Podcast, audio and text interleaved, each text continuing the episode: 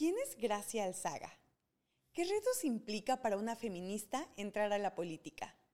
¿Qué tipo de violencias has experimentado como mujer, feminista y servidora pública? Desde tu experiencia, ¿cuáles siguen siendo los principales retos que enfrentamos las mujeres en esta sociedad mexicana? ¿Cuáles son las propuestas o iniciativas para seguir trabajando en la eliminación de la violencia contra la mujer? Si pudieras darle un mensaje a todas aquellas mujeres que viven un proceso similar al tuyo, que quieren alzar la voz y tener en un lugar en la toma de decisiones, ¿cuál sería?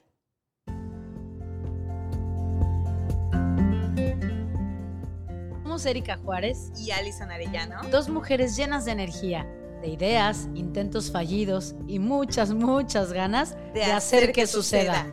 Creando este espacio donde juntas abriremos conversaciones sobre todo eso que como mujeres podemos, pero no nos atrevemos. Brindándote herramientas, tips y experiencias para reconocernos y, sabernos suficientes. Tenemos un mensaje de nosotras para ti. ¿Y tú? ¿Qué estás haciendo para que suceda?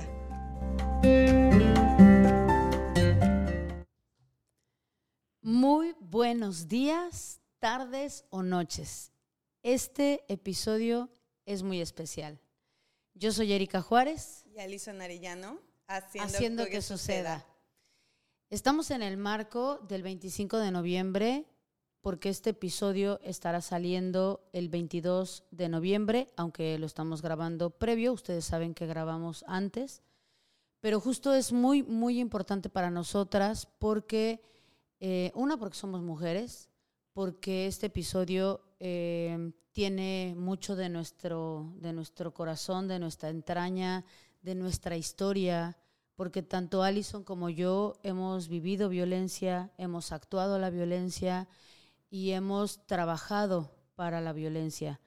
Y entonces espero que este episodio de todo corazón sea una herramienta más para ti si estás viviendo violencia, si sabes de violencia, si quieres informarte sobre la violencia a la mujer y simplemente si quieres saber algo más sobre cómo seguir trabajando en eliminar todos los tipos de violencias que vivimos las mujeres. Tenemos una gran invitada. Y justamente tenemos una gran invitada que tuve eh, el placer de conocerla, de ver su lucha, de ver eh, todo lo que ha hecho y cómo es una mujer que a pesar de, entrar a un mundo que sigue siendo de hombres, ella sigue alzando la voz, sigue luchando con, sus creencias firmes, a pesar de, muchas cosas que creo que ella tiene mucho que aportar y mucho que abrir de conversación sobre todo esto. Y tenemos a, a Gracia Alzaga, bienvenida. Hola, ¿cómo están, queridas? Pues no es la primera vez que coincidimos y también espero que no sea la última, pues para platicar un poquito de, creo que no nada más de mi experiencia, sino también de la experiencia diferenciada de las tres, que siempre es muy importante conocer. Sí, y creo que nutre mucho desde estas tres diferentes versiones que manejamos, porque aparte tú y yo coincidimos en Empodérate cuando estábamos, cuando estábamos iniciando todo y tomamos rumbos y posturas totalmente distintas, pero yo creo que en pro a la mujer, ¿no? Tú desde, una, bandera, de una bandera feminista que tomaste el tema de, la ley Olimpia, ¿no? En específico. Sí, sí, sí. Y aparte creo que, o sea, primero creo que cuando comenzamos ese proyecto, cuando comenzaste ese proyecto y yo me uní, porque también es bien importante como hablar de, de desde las perspectivas diferentes. Sí. Este, todas, primero todas reconocer que las mujeres tenemos diferentes procesos de aprendizaje y que también, aunque sean eh, perspectivas diferentes, finalmente las dos luchábamos y luchamos por lo mismo, ¿no? O sea, tanto Erika como tú como yo luchamos por lo mismo y que a lo mejor en algún momento con ese proyecto, porque creo que muchas personas que seguramente van a escuchar el podcast van a decir, ¡Ah! Alison está, está platicando con gracia, porque pues sí tuvimos muchas diferencias, ¿no? En algún momento, pero creo que esta madurez que ambas hemos tenido durante todo este tiempo y pues que también todas esas pláticas que tuvimos, a mí hasta ahorita me sigue sirviendo mucho eh, y tú y lo comparto aquí abiertamente, porque en algún momento tú me, tú me compartiste algo que pensabas no de mí para atacarme, y hasta me lo dijiste desde el amor, y a lo mejor yo en algún momento no lo entendí, y hoy en día lo entiendo, ¿no? Y creo que también parte de ese aprendizaje y esa lucha por las mujeres es también esta, este proceso de madurez que las dos estamos teniendo y que seguimos teniendo y que hasta ahorita seguimos pudiendo reconocer pues los puntos de vista que compartimos y también los que no compartimos y los que reflexionamos, pues para ser mejores personas, ¿no? Sí, yo creo que esa es la verdadera sororidad, cuando creemos, eh, más bien cuando sabemos que todas las mujeres somos diferentes, que tenemos contextos totalmente distintos y que tal vez no estemos de acuerdo en el mismo partido político o en la misma ideología, en la misma manera de pensar, pero que al final cuando aprendes a escuchar y a nutrirte de que tal vez tú tienes algo que aportarme y yo tengo que algo, algo que aportarte desde otra perspectiva, creo que hacemos cosas grandes. Claro, y Que, de alguna manera, algo muy lindo que decías, gracias, o sea, como al final no es igual a veces la, la versión que soy a los 20, que a los 22, que a los 25, que a los, ¿no? Y, y cómo al final, ¿puedo seguir con la misma ideología?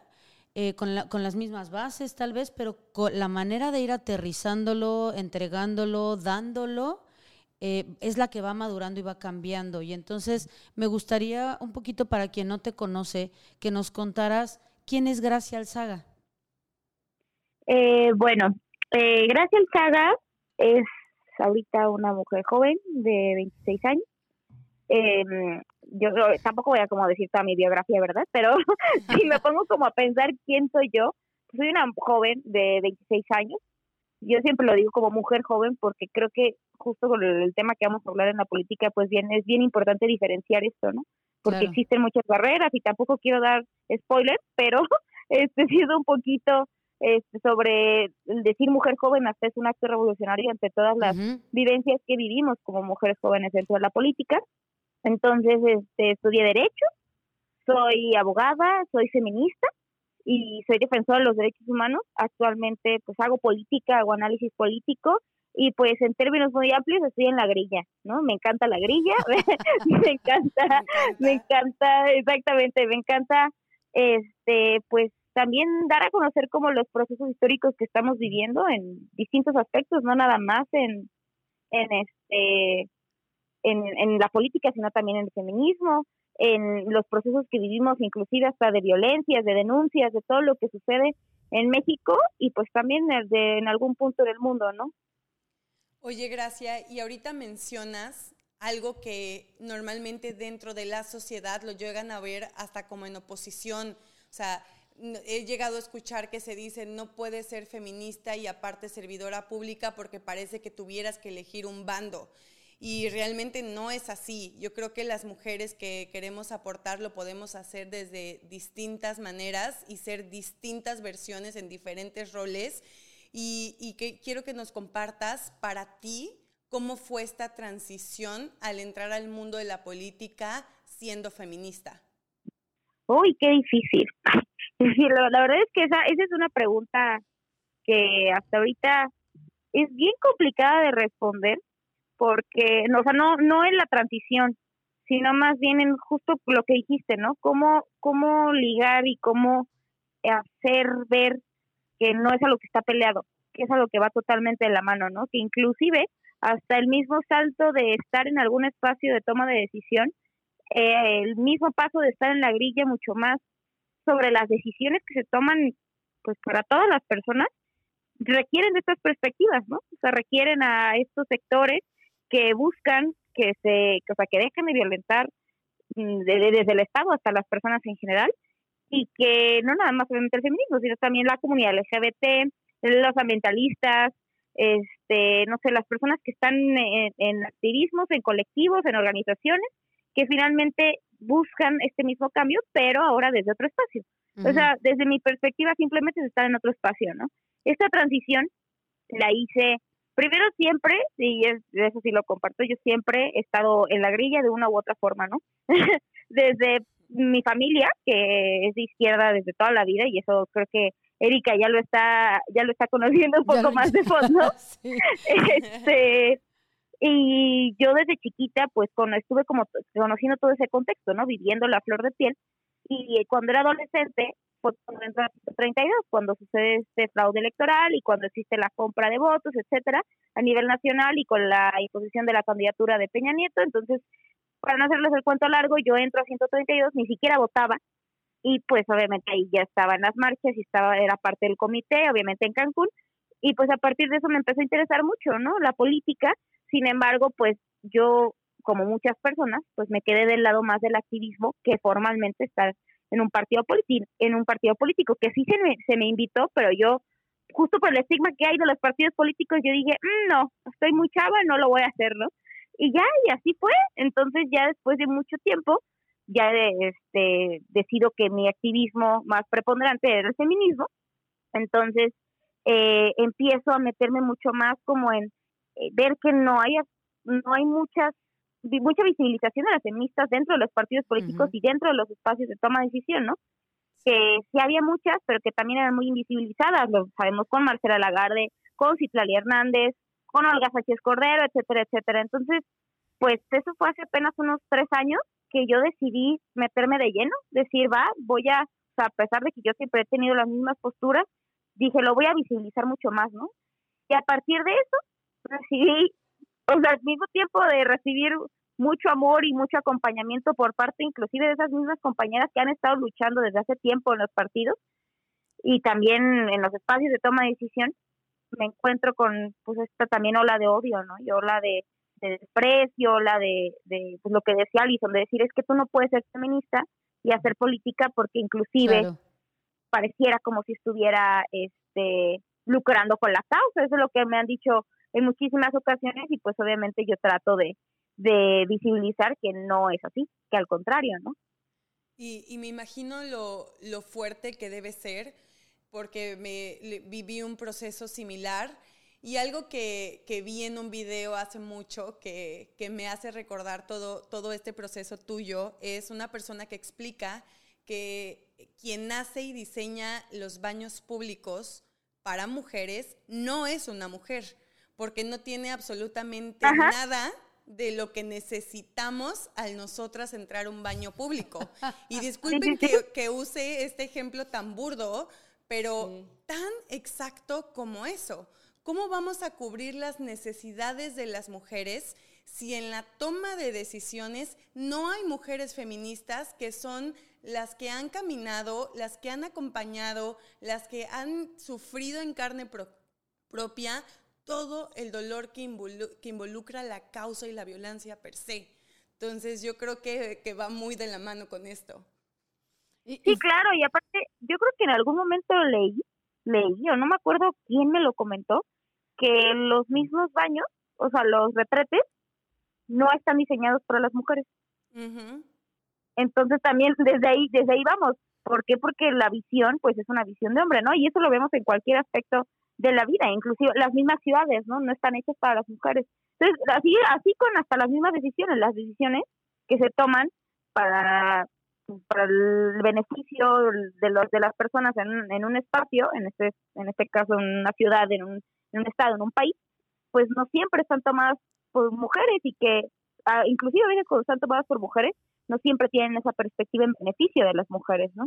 Claro, fíjate, eso iba a decir justamente porque a veces se confunde el, el hecho de, de, es mujer, es feminista, ¿no? O si es mujer, debe tener esta perspectiva. Y, y no, o sea, justo mucho de lo que hemos ido tratando de visibilizar es que justo quien forma al macho y quien trae en, la entraña el machismo, pues justamente son las mujeres y, y, y, perdón, mamitas que nos están escuchando y no es un tema personal, pero pues son las mamás mexicanas, ¿no? Las mamás latinas educando desde este mismo machismo.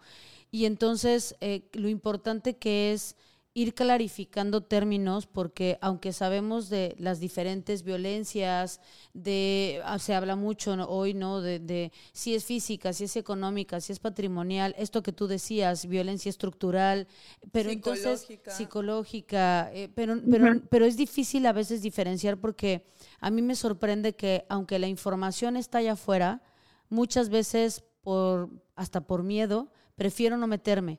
Ay, no, yo digo que tú andas en la grilla, no, eso, eso no es para mí, yo no quiero informarme, prefiero bendita ignorancia y entonces mejor me hago que, que no sé nada y listo, ¿no? Sin embargo, cuando estoy en una situación de violencia, entonces ahora sí quiero informarme o quiero saber o quiero eh, saber qué hacer, ¿no? Y entonces, de alguna forma, desde el, lugar en el que tú estás hoy, Gracia, ¿qué implica como el, seguramente lo que decías, ¿no? De, también recibir este odio y entonces como mujer, como, como alguien que está eh, en, estas causas todo el tiempo, desde el feminismo, desde lo estructural, pero también como servidora pública, ¿qué ha sido para ti eh, esta violencia desde adentro?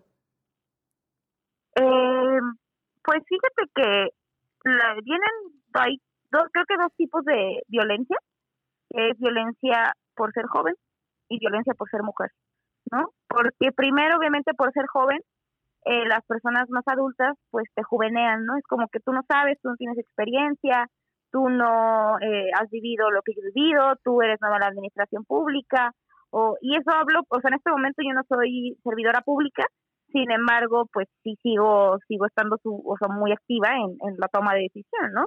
Entonces, este, y sobre todo, pues dentro del partido político y aparte, pues eh, buscando cómo, cómo aportar desde donde estoy. Entonces, creo que también esa, eh, esa juveneada viene porque, pues obviamente lo que primero dicen es como, tú no tienes experiencia, tú no sabes, y aparte, eres mujer. Entonces, las decisiones que tomas o cómo piensas o cómo, cómo te expresas es porque tú no piensas de manera racional, sino de manera sentimental, este, tú no, no sé, no conoces la misma perspectiva que yo porque pues yo como hombre he estado más tiempo aquí, yo sé más que tú, ¿no? Así, todo ese tipo de cosas que sí pasan y que aparte están muy normalizadas, están demasiado normalizadas, porque sobre todo en un espacio político donde siempre han predominado los hombres, y ahorita con toda esta ola de, mujeres que ya están en los espacios de toma de decisión y que aparte cada vez son más,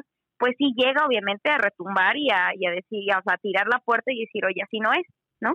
Entonces, pues estas violencias vienen desde la normalización en todos los espacios, o sea, no nada más de, de superiores, sino también entre pares, ¿no? O sea, entre compañeros del trabajo, entre este, compañeros del mismo partido, entre compañeros que hacen lo mismo que tú y que pues que tengan la misma ideología y que sí, todos estemos con lo mismo y vayamos con lo mismo, pero finalmente eh, sí hay una gran diferencia entre la misma lucha que han tenido los hombres a la lucha que han tenido las mujeres.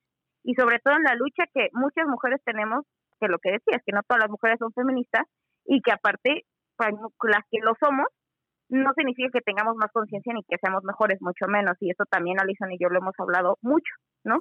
Simplemente que ya está prendido el foco sobre eso, ¿no? Ya está prendido el foco cuando un compañero te dice, hey, tú no, yo sí, tú no, porque eres mujer, así, ese tipo de cosas, entonces ya es como, hey, no. Entonces es, estar todos los días luchando en contra de eso.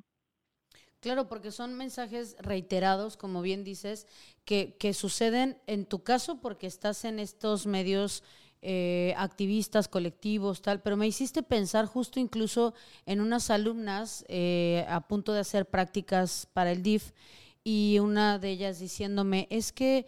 Eh, ¿Qué, qué, pasa si quien nos está supervisando o si llega justo el, el, encargado y entonces ve que no sabemos y, y entonces yo le decía, ¿y como por qué crees que no sabes o como por qué consideras que voy a ponerte a dar un taller de algo que no sabes?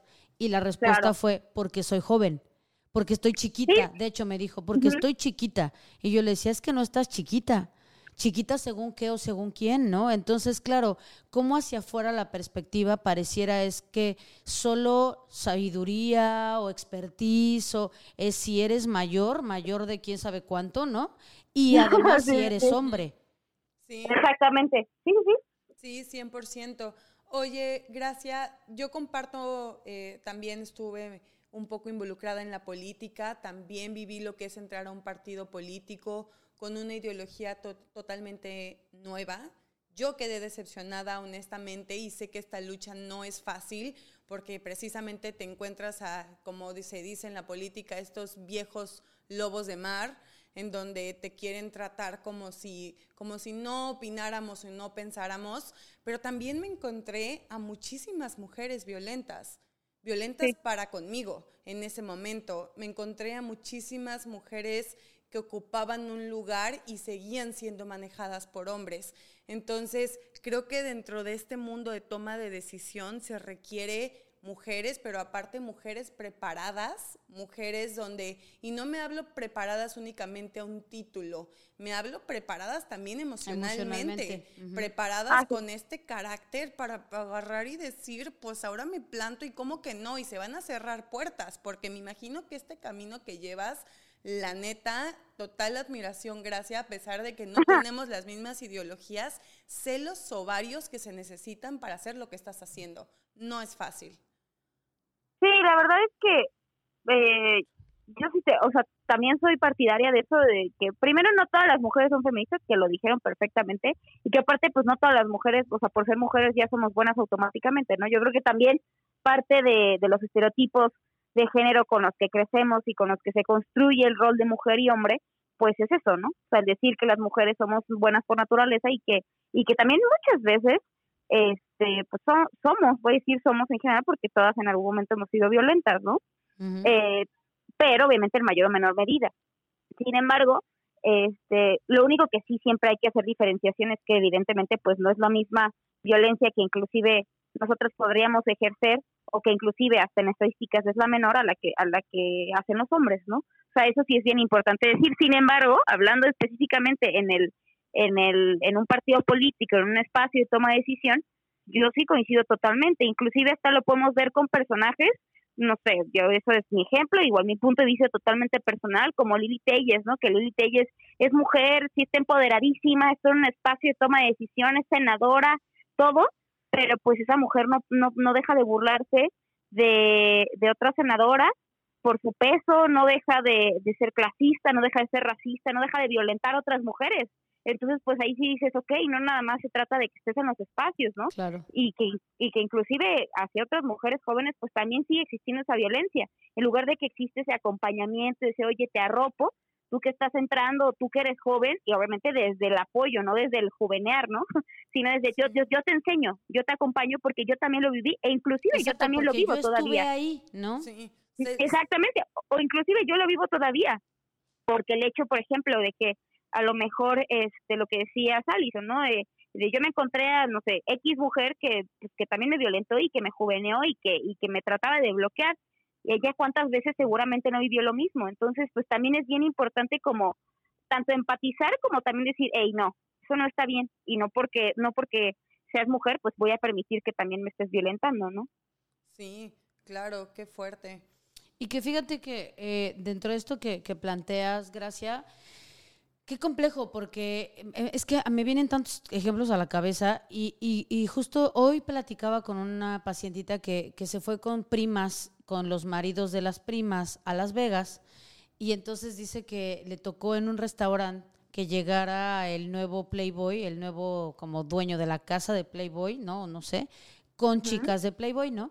Y que entonces las primas, eh, las esposas de los primos, ¿no? Estaban indignadísimas porque era como de, ¿cómo se les ocurre venir vestidas así? Y e, es, es, es incómodo para todos porque casi vienen en, en ropa interior y tal. Y, y entonces está cañón, ¿no? Y entonces que la que es mi paciente les decía, bueno, y como por qué, por qué tendrías que incomodarte porque ellas vistan como quieran.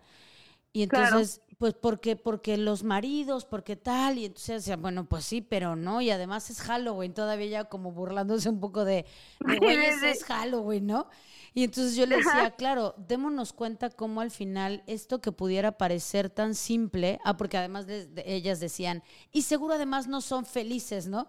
Y que entonces mi paciente les decía, güey, pues yo prefiero ser infeliz en un Ferrari, ¿no? Que ser feliz en un bocho. Entonces, bueno, si ellas están bien con eso, pues what the hell, déjenlas en paz, ¿no? Entonces yo les decía, el, lo, lo fuerte que es darte cuenta que al final cuando como mujer, otra mujer te resulta amenazante, tiene que ver todo contigo y casi nada con la de enfrente. Sí, claro. Y aceptar la propia violencia es de las cosas más complejas porque siempre la culpa está afuera, ¿no?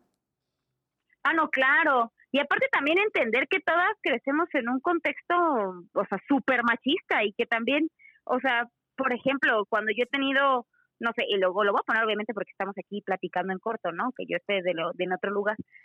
o sea, cuando yo he tenido mis diferencias con compañeras, eh, o sea, he tenido, este, no sé, comentarios hasta de aspecto, de cómo nos vemos, de tal, de repente es como, oye, yo, o sea, de repente caigo un pues y digo, ¿por qué estoy hablando de su cuerpo? ¿Por qué estoy hablando de cómo se viste? ¿Por qué estoy hablando de su capacidad? O sea, a mí, ¿qué, ¿en qué me afecta? Exactamente, es como pensar, a ver, no, o sea, y también revirar y decir no, no, ¿por qué? Porque pues sí crecimos así, pero no es porque crezcamos así significa que esté bien, ¿no?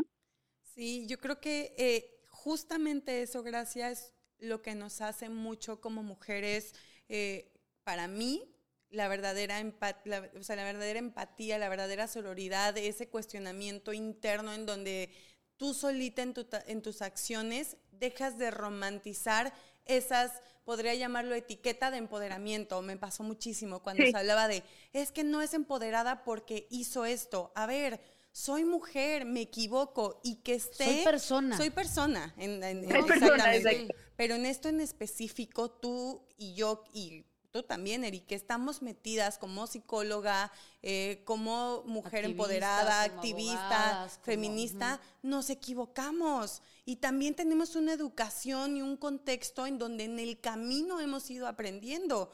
La diferencia es que estamos en búsqueda de esta mejora y en búsqueda de este cuestionamiento y tenemos estas ganas de compartirlo con las mujeres que nos rodean o las que podamos ayudar si es que podemos en nuestra tinchera. Yo aquí, por ejemplo, con Erika desde el podcast, desde abriendo estas conversaciones para que otras mujeres puedan entrar en sintonía y empezar ellas a cuestionarse. Tú desde allá en la política, en la toma de decisión y el decir cómo sí podemos a las mujeres, porque hay muchas que te están viendo y te están viendo decir, fuck, sí se puede, sí se puede llegar ahí, que la neta no es fácil. No, no, para nada. No, y la verdad, o sea, y también hay una carga, creo, en eso, ¿no? O sea, tanto ustedes estar este públicamente diciendo lo que piensan y que alguien las escuche y sobre todo en estos tiempos que sí, es bien complicado súper complicado en donde donde pues sí hay que tener tanto mucho cuidado e introspección sobre lo que pensamos lo que decimos y que al mismo tiempo pues también existe una cultura de la cancelación impresionante no o sea tanto hay que tener una una perspectiva de pensar digo, de decir, de, ajá, de pensar lo que vamos a decir cuando estamos hablando ante, ante una cámara, ante un micrófono, ante, ante YouTube, o sea, no sé, entre todas las plataformas y que ustedes evidentemente pues son súper valientes en, en hacer esto, ¿no? Y que al mismo tiempo, todas las mujeres que estamos en algún espacio, o sea, no, no nada más yo como política, sino también ustedes, este, una mujer que está en redes sociales, hasta inclusive dando tips de moda, ¿no? O sea, todo ese tipo de cosas. o cualquier persona, ¿no? La responsabilidad que le compete. exacto, y tenemos y tienen una responsabilidad enorme, justo porque hay muchas personas, hay niñas, o sea, hay que pensar en las niñas que nos ven, en las niñas que nos escuchan y que y que también debemos de ser ejemplo para ellas, ¿no? Y que debemos decir, bueno, a ver, ¿qué podemos hacer desde donde estamos? O sea, tú como psicóloga, tú como abogada, yo como política, ¿qué podemos hacer para ese granito de arena, desde donde estamos, pues para aportar y para nutrir tanto la conversación como la discusión pública y al mismo tiempo decir, wow, una niña me puede ver y puede, no, no que yo sea su ejemplo, o sea, yo Gracia, yo Erika, yo Alison, sino lo que pienso lo piensan otras personas y ella puede hacer eso o más. Entonces creo que eso eh, para mí es lo que a mí me motiva todos los días para decir, va, lo voy a hacer. Me encanta. Y, y por ejemplo, Gracia, ¿qué, ¿qué retos en específico o cuáles son como las iniciativas o las direcciones más importantes que ves tú en este momento eh, para, para, lo, para, no sé cómo decirlo, para lograr más herramientas o más iniciativas o qué se necesita para, para eliminar la violencia contra las mujeres? Yo diría que perspectiva de género la perspectiva de género, y ahorita que estoy estudiando la maestría en, políticas públicas y género, es lo que más he visto, ¿no? O sea, que, que la perspectiva de género es una herramienta maravillosa que se puede usar en todos lados, de verdad, en todos lados. O sea, el, hecho de que, de que no nada más las y los tomadores de decisión, sino también las personas que estamos como activamente en algún espacio, este, en el activismo, en redes sociales, en, o sea, esta perspectiva es súper importante, súper importante porque es una herramienta que es como le conocen de ponerse las gafas violetas, así tal cual, que es pues encontrar la manera en la que de ver diferente el mundo, ¿no? De ver diferente el mundo, de decir, eh, ¿por, qué, ¿por qué no vamos a hacer, es un ejemplo, ¿no? Como tomadores de decisión, ¿por qué en lugar de poner en una calle una lámpara tenemos que poner 20? ¿No? ¿Por qué es importante poner cámaras en todas las calles? ¿Por qué es importante que eh, en lugar de que las calles este tengan un cómo se llama tengan un en lugar de que sean no más bien que tienen que ser al ras de piso que no sé cómo como un escaloncito que luego las calles tienen un escaloncito están como hacia arriba pero tienen que estar hacia el ras de piso ¿por qué? ¿por qué te digo les digo todo esto? porque obviamente sí, sí hay perspectiva de género cuando se hace una calle si hay 20, 20 lámparas para que alumbren toda la calle, pues obviamente las mujeres van a caminar más seguras. y eso no significa, sí, vamos a, vamos a beneficiar solo a las mujeres, ¿no? Evidentemente, pues también a los hombres, ¿no? O sea, ¿quién no se va a sentir seguro con una calle iluminada? Claro, claro. Sí, claro, y aparte, por ejemplo, lo que les decía del, del, piso a, ras, pues obviamente las mujeres, sobre todo las, las amas de casa, las trabajadoras del hogar que traen el súper, que traen a los niños, que este pues siempre son las que están en la calle y que tienen no nada más la jornada laboral sino también tienen muchísima más jornada por la por la casa por ir a la escuela por ir al súper pues esas calles benefician a eso no eso también es parte de la perspectiva de género. Las cámaras obviamente si hay algún tipo de violencia en las calles para que la policía pueda intervenir. O sea son son como ese tipo de cosas que nosotros decimos ah bueno porque es importante hacer esas acciones para eliminar que por más pequeñas que parezcan son las, las acciones cotidianas que las autoridades tienen que hacer para que pues se elimine la violencia contra las mujeres, ¿no? Obviamente se habló de acciones desde las autoridades, pero inclusive hasta en las mismas organizaciones civiles, ¿no? O sea, porque es importante hasta el mismo lenguaje incluyente, porque es importante nombrarnos, decir mujeres y hombres, las y los, pues porque obviamente lo que no se nombra no existe, ¿no? Y también parte de la perspectiva de género es eso. Entonces, son muchas cosas que creo que esa perspectiva ayudarían muchísimo, pues para poder cambiar, creo que es lo más básico, ¿no? Que es el respeto hacia los derechos humanos y en específico de las mujeres. Y fíjate que quisiera rescatar dos cosas. Una, primero esto que decías entre de las lámparas y la, la, banqueta, bueno, sí, la, la acera, ¿no? A, ras de piso.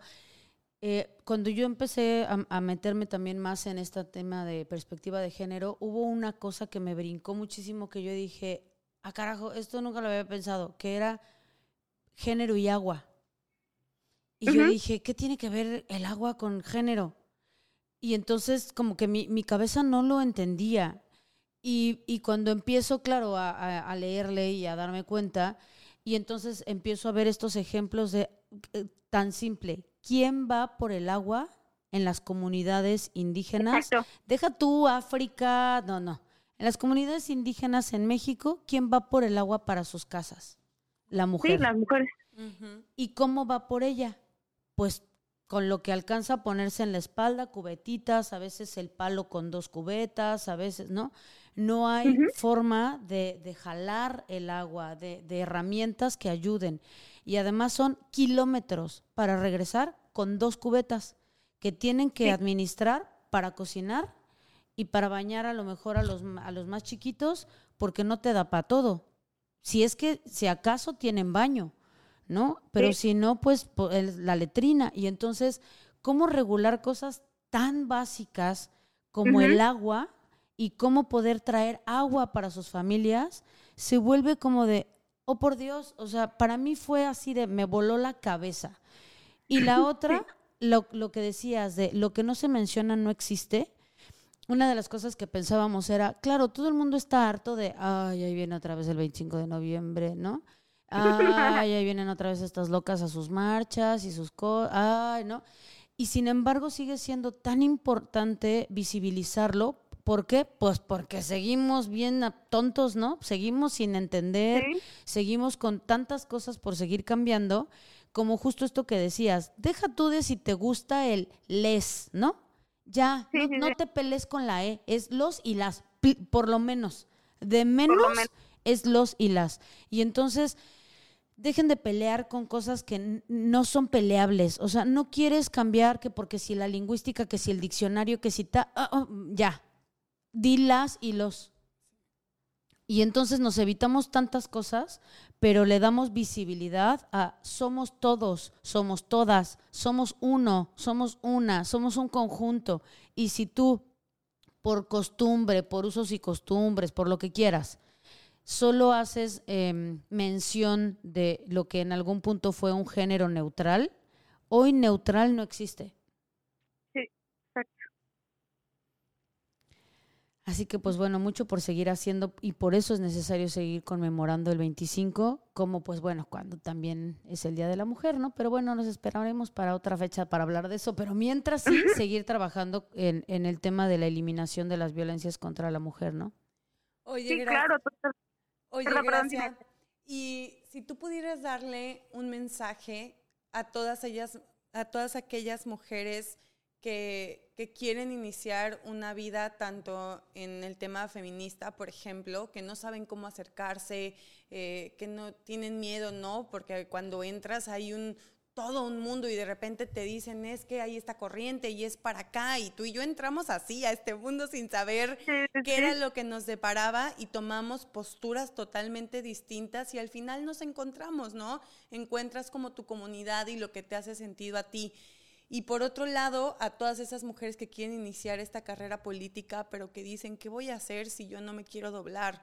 O yo no, o yo no quiero dejar de ser yo misma. Eh, y entrar aparte en ese mundo de la política? Ay, qué complicado. Este, yo creo que lo primero que diría es que no tienen que ser feministas. Se escucha muy, a lo mejor voy a decepcionar a muchas mujeres, pero yo es algo que, que digo desde desde generar esta reflexión que justo tuvimos que pasar mucho y creo que tú también, o sea, tanto yo como tú vivimos ese proceso de pasar por mucho, mucho, mucho, mucho y que inclusive el, el querer denominarnos feministas eh, a veces es demasiado problemático, ¿no? Sí. Y justo si estás como en este proceso de aprendizaje, no hay ninguna prisa por nombrarse feminista, ni hay ninguna lista, no hay ninguna prisa, no hay ninguna lista, ni ninguna credencial. ¿no? Eso es bien importante. Y también si no te quieres nombrar feminista, pues no lo hagas. O sea, no hay, yo creo que ya estamos en un momento, eh, sí hubo un auge impresionante en redes sociales sobre el feminismo y sí lo sigue habiendo y sobre todo entre las generaciones más jóvenes y por eso les hablo a ellas que no hay, si no quieren hacerlo, si sienten algún tipo de presión por hacerlo, no es necesario. Creo que este, este proceso de aprendizaje lo tenemos todas y lo seguimos teniendo todas eh, y el nombrarnos feministas, pues también requiere una gran responsabilidad, ¿no? Requiere una gran responsabilidad y al mismo tiempo, este, no significa de responsabilidad sobre que tienes que hacer una lista de cosas para entonces ya ser feminista, sino una responsabilidad eh, hacia ti misma, ¿no? Y hablo desde lo que platicamos hace rato, lo más sencillo, que es no criticar a otra mujer, este pensar más bien en ti, no como en lo que está haciendo la otra, no criticar a todos, todo ese tipo de cosas que va desde lo desde eso hasta lo más más fuerte no que es como ya involucrarte directamente en cosas eh, o sea tanto en las en las decisiones como en estar en un colectivo o como hasta el mismo hecho de salir a marchar no que entonces son muchas muchas cosas que creo que sí requieren como como pasito a pasito no prisa y que también existen muchas luchas que van de la mano con los derechos de las mujeres no eh, eso por una parte que creo que va de la mano también con con el estar en algún espacio de toma de decisión, estar en algún partido político, inclusive estar en una organización civil, pues requiere de un gran compromiso de siempre pensar en quién eres, porque creo que pensar en quién eres siempre te regresa, y o sea, y nunca olvidarse de eso y de dónde vienes, siempre te regresa y te sitúa, ¿no? Te sitúa porque, por ejemplo, yo no podré decir, sí, soy feminista y si hago esto, pero pues al mismo tiempo puede estar en un partido, lo que decís también la dicen hace rato, ¿no? Que nada más estoy a la merced de los hombres. Entonces, entonces pues de dónde totalmente incongruente, ¿no? Exactamente, entonces siempre pensar como en esos ideales tan, tan, tan profundamente arraigados en quién eres y en lo que quieres lograr, ¿no? O sea, y en lo que quieres lograr, tanto en tu proyecto personal de vida como en lo que quieres lograr para hacer cambios en la sociedad, porque para, yo creo fielmente que para eso estás en los espacios, para transformar la vida de las personas.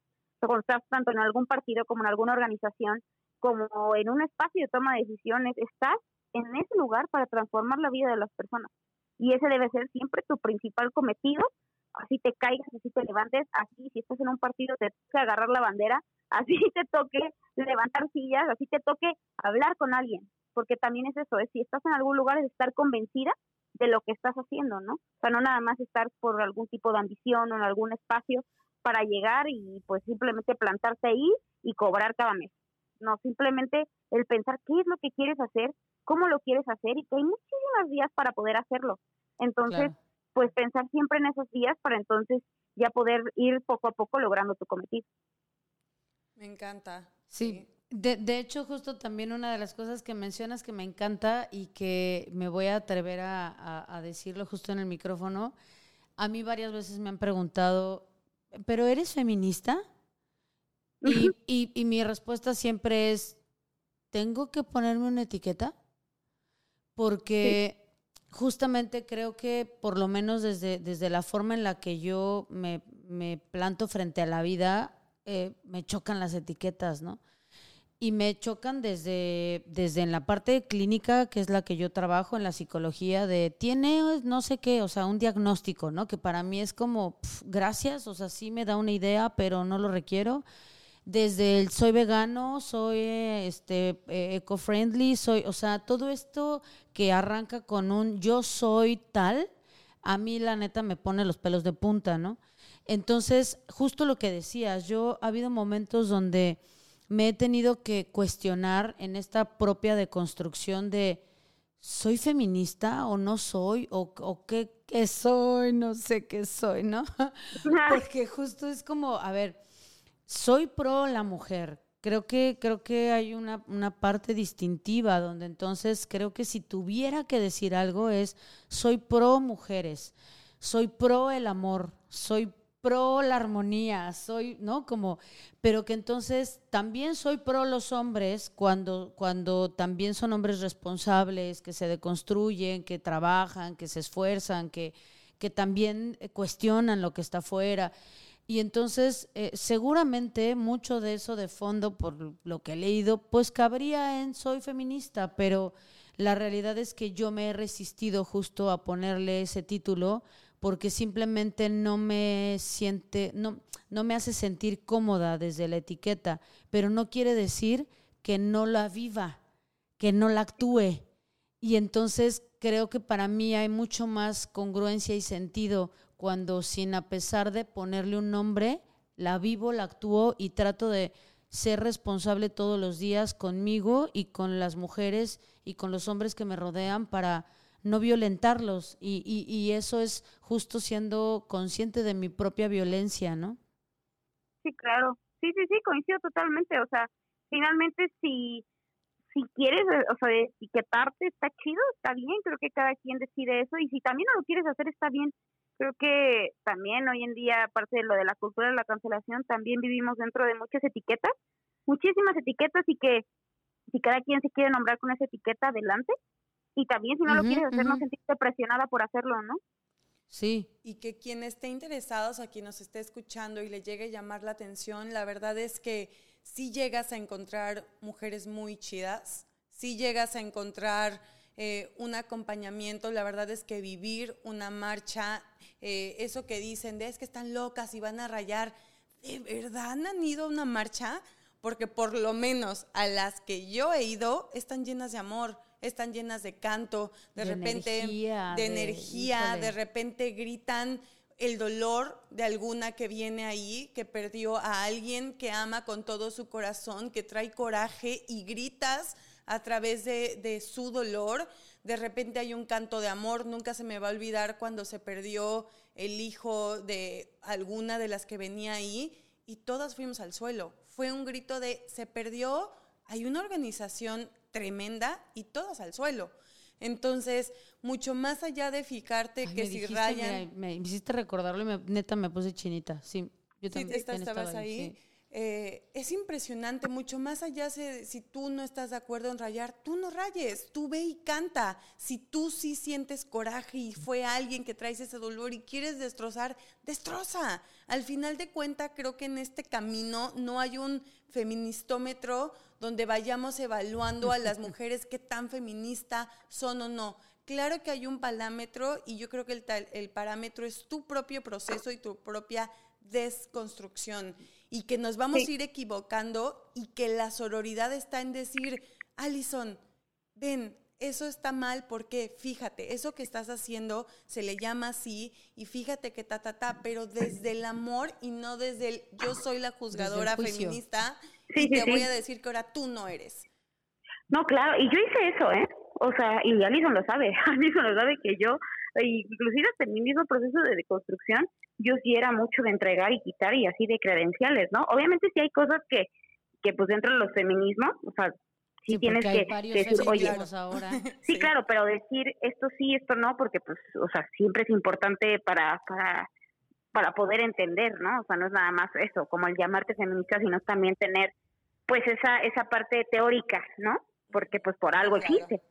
Pero pues obviamente desde el amor y desde el acompañamiento y desde el entendimiento, ¿no? Justo no puedes llegar y quitarle las credenciales a tus compañeras, ¿no? Y yo en algún momento lo hice y también lo viví, ¿no? Con esto de mismo hacer política, pues también lo viví muchísimo. Lo vivo y lo, lo viví y lo vivo. Entonces, pues sí creo que yo soy súper partidaria, súper ahora, pues de eso, de no hacer eso. Sí, y qué bonito que... Justo iba a decir, qué hermoso escuchar eso. Sí, porque al final estamos viendo como Gracia Alzaga, representante feminista y política, también nos equivocamos. Sí, claro. yo he sido muchísimas veces una mujer empoderada y de repente la cago muchísimo y no soy nada empoderada. Entonces, yo creo que al final de cuentas este camino no, no hay buenos ni malos, vamos aprendiendo en y, acompañarnos en esto creo que es muy chido y creo que tú y yo, gracias, somos la representación en nos equivocamos, pero no tenemos que ser amigas necesariamente. Podemos admirarnos, aunque no esté tal, totalmente de acuerdo con ciertas posturas tuyas y tú con las mías. Sí, claro, yo creo que ese es el mejor ejemplo y también algo que les podríamos decir a, pues a las personas y a las mujeres que nos están escuchando eso, que no, no tienes que ser amiga de la de al lado, ¿no? La solidaridad no es eso la sororidad es, es, más bien entender, acompañar, eh, no juzgar y que, y que la sororidad va totalmente, no necesariamente la amistad, sino va totalmente desde el entendimiento y desde el acompañamiento y quitarnos todas esas situaciones este, que hemos vivido como mujeres desde muy chiquitas y autodeconstruirte, ¿no? Porque yo creo que eso es lo más importante. Y obviamente junto con otras compañeras que te ayuden, pero siempre desde el amor, ¿no? Y no desde, desde, el, desde el juzgar, porque inclusive también pasa mucho lo que decíamos, este que normalmente muchas compañeras feministas pues juzgan a la otra por su feminismo o por cómo practican el feminismo, ¿no? Pues no es una secta, no es una secta, es una sí, es una forma de ver la vida y es una forma de, de, de cómo cambiar el mundo colectivamente, no individualmente, que yo creo que esa es la mejor manera en la que yo podría definir un movimiento, ¿no? Entonces creo que eso, mientras así sea con otras compañeras que quieran lo mismo, adelante, adelante y, no juzgar y acompañar siempre, ¿no? O sea, yo creo que Alison y yo somos el vivo ejemplo, el vivo, vivo, vivo ejemplo de que, de que así debe ser y que a lo mejor no, no coincidimos en muchas cosas porque también no tenemos que coincidir en todo, ¿no? Podemos coincidir en tres cosas y eso hasta en la política también es así. O sea, la política es, es, ok, yo no pienso como el de adelante, pero si somos compañeros de bancada o somos compañeros de trabajo y estamos buscando la, o sea, el bien de la sociedad, pues a lo mejor no coincidimos en una cosa, pero coincidimos en otra y vamos con eso. Entonces es así, yo creo que así es como debe ser, ¿no?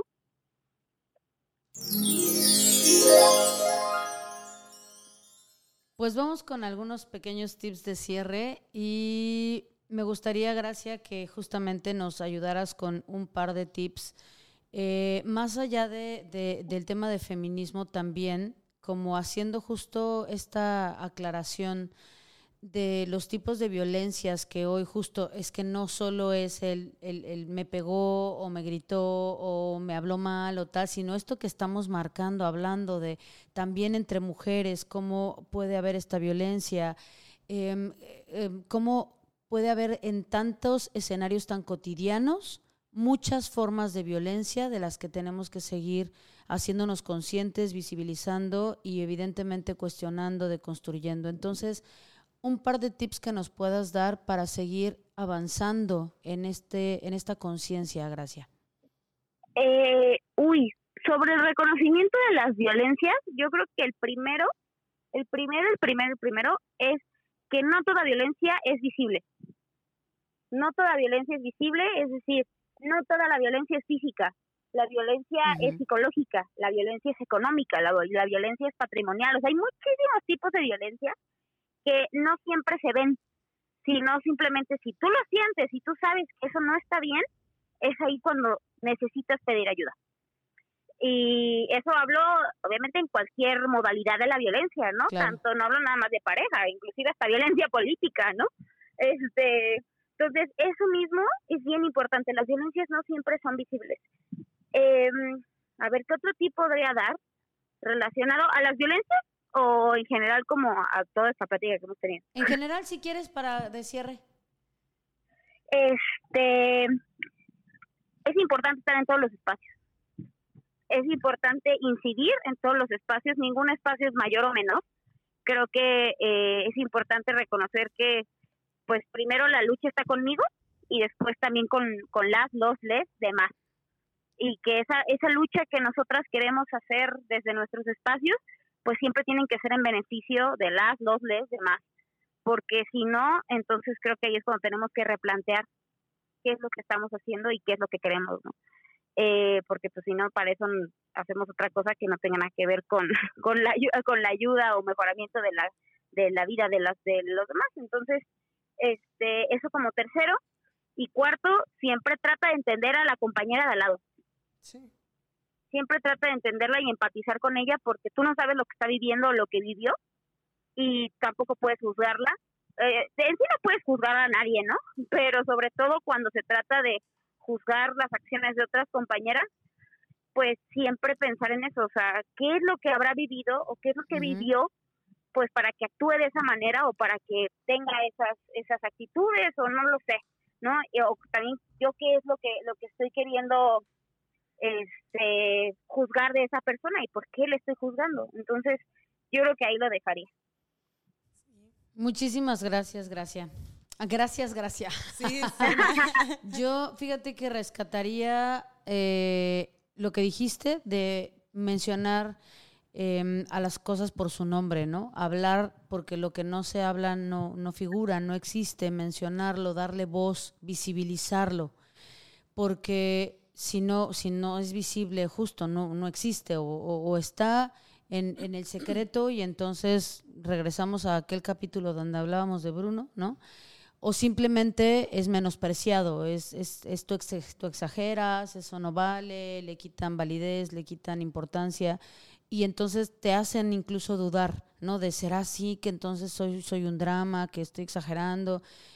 Pierde el miedo, pierde el miedo a, a llamarla a las cosas por su nombre, a ponerle a veces nombre y apellido, a veces a las circunstancias, para que justamente eh, me voy, de ahí lo uno al, al, al siguiente tip que, que yo daría, que es aprender a poner límites y que entonces reconozcas que hay circunstancias que no tenemos por qué tolerar y que la violencia nunca, subrayo nunca, se resuelve con violencia. La violencia nunca se resuelve con violencia. Y entonces aprender a poner límites no es confrontar desde el mismo lugar, porque entonces para plantarme, para que se note mi voz, para que eh, se vea mi empoderamiento, entonces yo voy de frente y entonces tal y arraso con lo que está enfrente de mí. Eh, eso no es poner un límite, eso no es hacerte escuchar, eso es violentar y la violencia jamás se resuelve con violencia. Entonces, aprendamos a seguir em, en introspección para que mis límites sean siempre asertivos, marcando en efecto lo que no es tolerable, lo que no voy a permitir por respeto a mi propia persona, por dignidad, por integridad y por respeto a ti misma o mismo, que, que, también tal vez no sepas desde dónde está viniendo tu propia violencia, pero entonces nunca con violencia. Y yo me quiero quedar de este episodio, la verdad me quedo con muchísimas, con muchísimas cosas, pero una de ellas me encantó lo que dijiste, Gracia, de escribe de verdad quién eres y, quién eres y desde dónde quieres aportar, porque de verdad hay muchísimas maneras de hacerlo. Yo al entrar en la política me di cuenta que me estaba traicionando a mí, que no iba conmigo, no porque estuviera bien o mal, simplemente no era desde donde yo quería aportar. Y el empoderamiento interno, el irme hacia adentro, el ir sanando y acompañar a otras mujeres en su proceso de sanación interna, era otra manera de aportar al colectivo, porque al final, ¿para qué queremos espacios abiertos para mujeres si no tenemos mujeres que se sienten suficientes para ocupar esos puestos? Entonces yo creo que hay muchas maneras de hacer lucha, siempre y cuando tú sepas quién eres cuáles son tus valores y también tu capacidad para poder hacerlo. Tu causa. Tu causa, exactamente. Y en el camino te vas a ir encontrando y algo que hagas, una acción, no te define siempre y cuando la modifiques en ti, ¿no? La trabajes en ti. Te queremos dar las gracias. Te podríamos seguir platicando aquí a las tres, yo creo que muchísimas horas. Eh, pero gracias, gracias por tu voz, gracias por tu lucha, gracias por tu causa, Gracias por esta plática, por aportar de ti a las demás y de verdad nuestra total admiración a tu lucha y, echándonos porras entre nosotras. Pues gracias a ustedes por invitarme. Este, la verdad es que estar en estos espacios es bien bonito porque aparte compartes pues con personas que, que están en el mismo entendimiento, ¿no? Diferentes espacios, pero en el mismo entendimiento, que yo creo que eso también abona muchísimo a la causa desde nuestros espacios, desde donde podemos y pues obviamente encantada de platicar con ustedes. Sí, y a ti que nos escuchas en el coche, en tu casa, en el gimnasio, cocinando, si nos estás viendo en YouTube y te gusta ver el set aquí con Leonarda.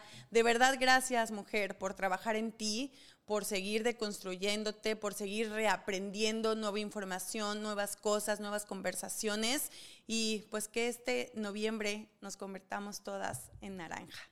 Nos vemos todos los miércoles desde este precioso Caribe mexicano.